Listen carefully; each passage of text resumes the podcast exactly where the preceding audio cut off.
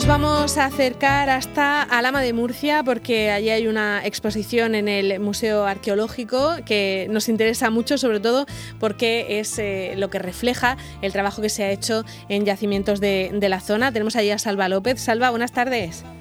Hola, ¿qué tal? Buenas tardes, Marta, y a todos los oyentes del Mirador. ¿Cómo estáis? Muy bien, cuéntanos, ¿qué es lo que vamos a poder ver en esta exposición en cuanto nos dejen ir eh, por aquello del confinamiento perimetral? La verdad que sí. Nosotros por eso te lo acercamos a través de, la radio y de Pepe Baños, que es el arqueólogo municipal que se encuentra aquí con nosotros para explicarnos esta muestra, donde vemos varias piezas que han extraído mm, del yacimiento de las paleras y también de la fuente del Murtal. Tenemos que hablar de dos épocas diferentes, la de la fuente del Murtal, siglo IV, VI antes de Cristo, sexto y cuarto antes de Cristo, y después tenemos la época eh, eh, que estamos ya hablando del cerro de las paleras, muy próximo a lo que es el castillo de Alama que todo el mundo ve cuando transita por nuestra comarca del Bajo Guadalentín. Bien, pues esa época ya estamos hablando del siglo VIII al X después de Cristo y se ven eh, diferentes piezas en esta muestra. Pepe Baños, buenos días. Hola, muy buenos días. Cuéntame, en cómo ha sido este trabajo, el por qué, el llamar esta muestra del yacimiento al museo, aquí en el Museo Arqueológico de los Baños, es donde nos encontramos, eh, qué, importancia tiene, qué relevancia para poder mostrarlo y que además habéis tenido incluso visitas de colegios de aquí de, Alama. Sí, bueno, eh, se trata de las dos campañas que se van realizando, que se vienen realizando anualmente en los yacimientos del Murtal, Cabezo de la Fuente del Murtal, en la Rambla de Algeciras, con esa cronología que tú muy bien dabas, del siglo VI, IV antes de Cristo, la transición del bronce final al hierro antiguo, y que en este caso, pues, eh, el Ayuntamiento de Alama colabora junto a la Universidad de Murcia, teniendo como director al profesor Benjamín Cutille. Y el yacimiento de las paleras, también otro clásico desde el año 2006, que se vienen realizando esas campañas en ese eh, periodo tan interesante como es el mundo emiral que llega a los inicios del califato. Hablamos de segunda mitad del siglo VIII, primera mitad del siglo X, y que es la secuencia justo anterior a nuestro castillo. Ese castillo que, como todos saben, pues va a ser objeto de una intervención importante a través del 1,5% cultural concedido al Ayuntamiento de Alama. Mm. Que con eso, además, ya prácticamente se terminará su total restauración y puesta en valor, ¿no? Sí, va a ser el, digamos, el proyecto definitivo que va a permitir, aunque ahora se viene haciendo lo que llamamos abierto por obras, las visitas al castillo eh, cuando la situación sanitaria nos lo permite, pero en este caso se trata de un proyecto finalista que tiene como objetivo la puesta en valor total de recorridos exteriores, interiores, visitas a la torre de homenaje, etcétera, que nos va a permitir, como tú muy bien has dicho, pues esa visita completa al yacimiento del Castillo de Alama sin ninguna duda es importante, muy importante y además también lo es esta muestra porque nos enseña desde juegos de aquellas épocas, sobre todo de la época miral, a objetos cotidianos de la época tardía del bronce. Sí, bueno, el interés de esta exposición y ese punto de inflexión que hacíamos para esta Navidad va a terminar el día 9 de diciembre es eh, mostrar qué pasa con las piezas cuando realizamos una excavación en pleno mes de julio hasta que se pueden exponer en un museo. De ahí el título de la excavación al museo. Bueno, pues ese proceso de excavación, como decía en julio, hasta el siguiente de limpieza, clasificación, estudio y restauración principalmente, para colocar las que se consideran adecuadas en esa exposición permanente del museo. Bueno, pues ahí tenemos de ambos yacimientos piezas tan interesantes como pueden ser las que tienen que ver con el adorno personal de hace 2.500 años, el caso del cabezo de la fuente del Mulcar. Ese anillo que vemos de, bronce con un chatón eh, que no lleva sello, pero muy interesante porque se trata de joyas de la época que hoy nos parecerían, eh, bueno, eh, algo tan importante, sobre todo por esa antigüedad. Igual que el botón, un botón cúbico que no sabemos si corresponde a alguna indumentaria eh, personal o realmente algún tipo de enjaezamiento de algún tipo de, animal, de caballo quizá. ¿no? Bueno, la cerámica que sale es mucho más fragmentada, eh, todavía está en estudio, con lo cual esas dos piezas forman parte de esa campaña del mortal. Pero las paleras, lógicamente, es un lugar, es un yacimiento que se abandona, por una, eh, una intencionalidad a través de un incendio, con lo cual la gente se va a llevar los objetos de mucho valor, pero no se puede llevar todos. De ahí la riqueza de este asentamiento, que hay muchas cosas, hay muchos objetos, hay muchas pertenencias de la gente que huye de su casa y se lleva, como he dicho, lo más importante, pero queda mucho más.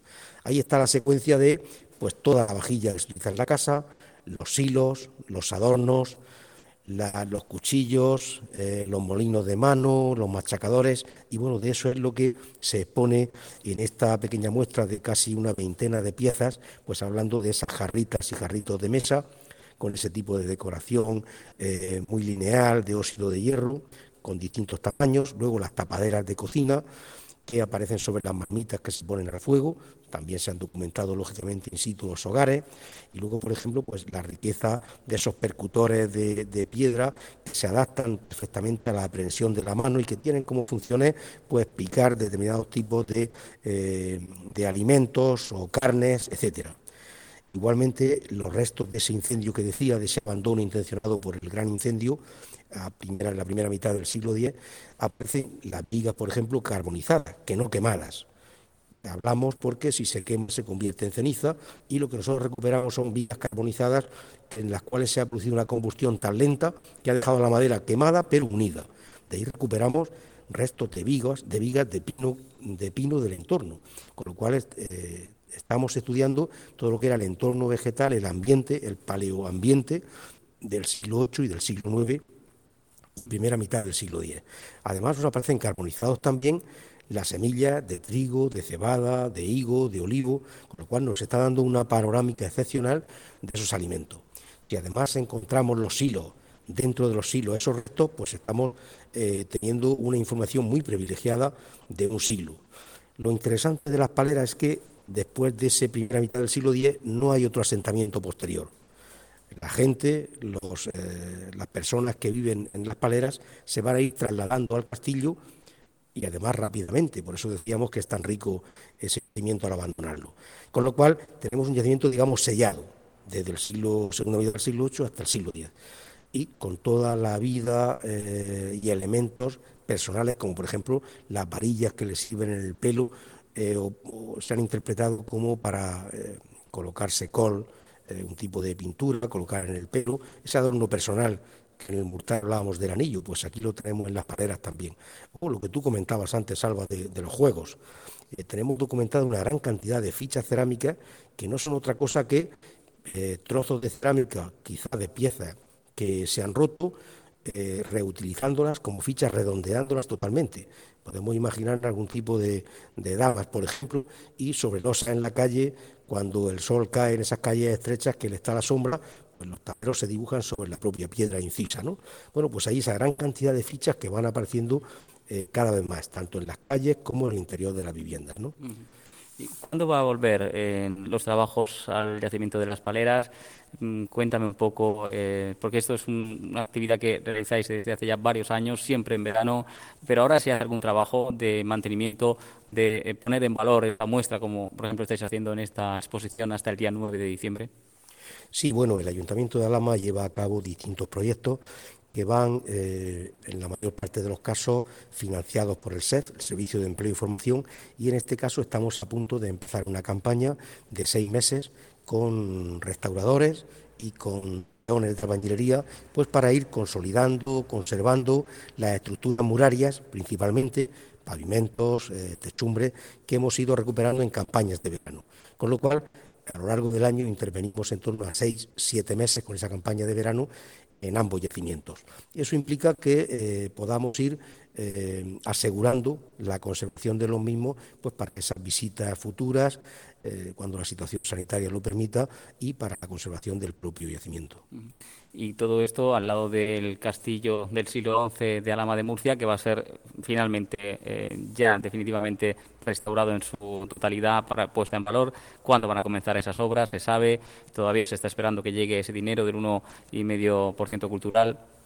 Bueno, ahora mismo todo sigue su tramitación adecuada desde el ayuntamiento, desde el ministerio y en próximos eh, meses comenzarán las obras que llevan el proceso administrativo de tramitación. Lo importante que hay que reseñar es que ese cerro del castillo, junto al Museo Arqueológico de los Baños, donde nos encontramos, y junto a la iglesia, conforman un conjunto patrimonial con cuatro bienes de interés cultural de primer orden y que estamos en torno a unas 20 hectáreas. Estamos generando un espacio cultural cultural de senderismo, espeleológico, arqueológico, histórico, con distintas cuevas como la cima del vapor, la cima más caliente de Europa, un espacio eh, muy interesante a nivel de todo tipo de visitas y con muchos contenidos. Cuando termine la, obra del castillo, esa obra tan importante, creo que se va a generar un gran espacio cultural para ofrecer a nuestros vecinos y visitantes. ¿Se estima algún tiempo en concreto que puede durar las obras o no? Sí, lógicamente cada, cada proyecto de este tipo lleva una periodización. En este caso son dos años, lo que la concesión del Ministerio, que eh, pueden ser dos años, a lo mejor un poquito más, habrá que ampliar algún plazo, porque estas obras, como se sabe, pues son bastante más complejas que una obra en, sitios llanos, cercanos, fácil, fácil de fácil accesibilidad y bueno, pues llevan un poquitín más de, lentitud. Bueno, Marta, pues así es esta muestra que nos ha dado para hablar de muchas cosas. ¿eh? Sí, sí, a mí me, queda, la curiosidad, Salva, de qué pasó, por qué, por qué se produjo ese incendio tuvieron, y tuvo que irse la, población que estaba ya sentada. No sé si es algo que se sabe o es un misterio de la historia. Bueno, buena pregunta, Marta. El problema es que eh, lo que sí detectamos nosotros en la excavación es que hay un nivel de cenizas, de vigas quemadas, de suelos quemados, de objetos quemados y que sabemos que se produce en la última fase. Eso es lo que provoca el abandono y salida de la gente. Muchas veces, cuando tenemos visitas de, los chicos, nos preguntan, pero entonces encontráis esqueletos. No, mm. la gente eh, huye de ahí rápidamente y realmente no queda nadie dentro de la vivienda el, asunto de, esa destrucción intencionada que estamos documentando, no tenemos un elemento eh, cronológico que nos permita mm, asignarla directamente.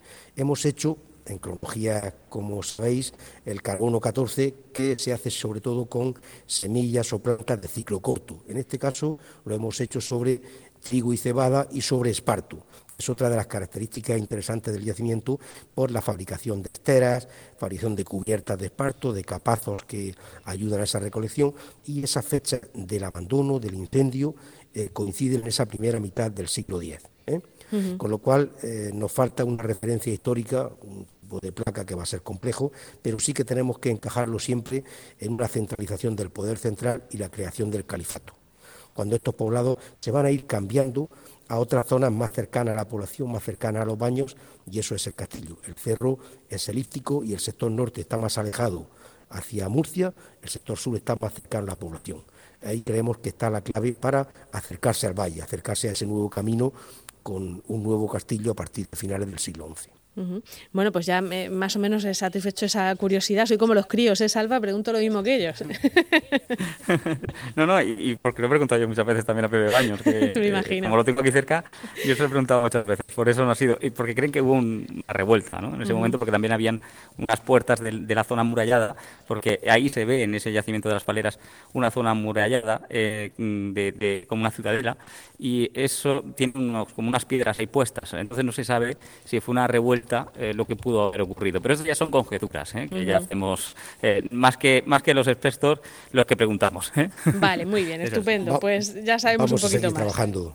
Venga. Vamos a seguir trabajando más en esas campañas de cada año y seguro que vamos a tener muchos más datos y que podemos seguramente hacer alguna aproximación más concreta. Y si no, oye, se lo pedimos a un novelista que seguro que se inventa algo chulo y aunque no sea la verdad, por lo menos nos vamos con esa imaginación. Puede aproximarse, puede aproximarse. seguro. Muy bien, pues muchísimas gracias a, Pepe Baños, al arqueólogo, y a Salva López por contarnos todo esto de, las paleras. Gracias a los dos. Gracias a ti, Marta. Hasta pronto. Hasta, Hasta luego, adiós. En Onda Regional, El Mirador.